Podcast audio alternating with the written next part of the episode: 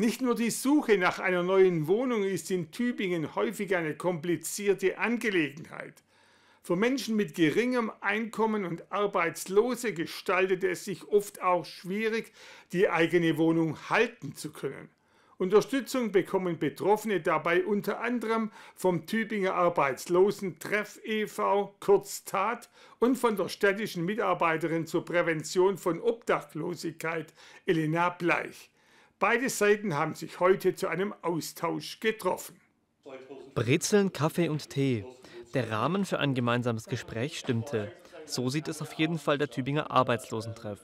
Denn das Frühstück Plus, wie sie es hier nennen, gibt es bereits seit längerem. Das haben wir in der Vergangenheit bei Wahlen immer so gemacht und sonst zwischendrin, zwischen irgendwie solchen explizit politischen Terminen wie Bundestagswahl, Landtagswahl, Kommunalwahl, laden wir sonst auch einfach gerne Leute aus der Stadtverwaltung ein oder von anderen sozialen Trägern, Initiativen. Da sich die im Mai 2023 neu geschaffene Stelle, genau wie der Arbeitslosentreff, unter anderem mit der Wohnsituation von Arbeitslosen beschäftigt, habe sich ein Treffen in diesem Rahmen angeboten. Elena Bleich gab dabei auch gleich einen Einblick in ihren Arbeitsalltag. Zu uns kommen ganz unterschiedliche Menschen.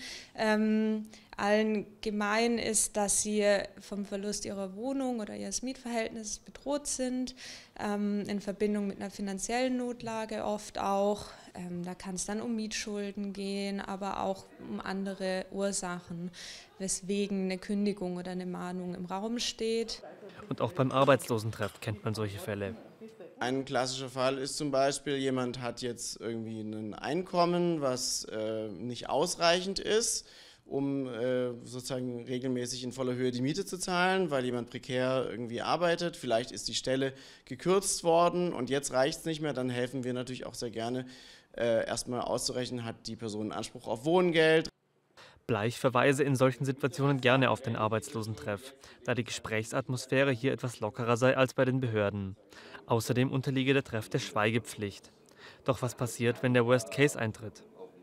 Sobald sich abzeichnet, dass es sehr schwierig wird, die Wohnung oder das Mietverhältnis zu erhalten, ähm, wird dann mit der Clearingstelle Wohn wird sie vernetzt und wird ähm, die Person da angebunden, dass sie einen Wohnberechtigungsschein beantragt, dass sie sich bei den Wohnbaugesellschaften bewirbt. Auch die anderen Gesprächsteilnehmer, die teilweise bereits Erfahrungen auf diesem Gebiet machen mussten, konnten diese einbringen. Everding zog nach dem Treffen ein positives Fazit. Ja, ich fand es jetzt sehr interessant sozusagen. Also ich finde es vor allem auch immer cool, dass Leute sich auch wirklich die Zeit nehmen, hier mit uns und unseren Gästen zu sprechen. Also es ist ja öffentlich prinzipiell für alle, die sich interessieren. Wer selbst Hilfe in diesem Bereich braucht, kann sich online unter den eingeblendeten Adressen zum Arbeitslosentreff und zum städtischen Programm informieren.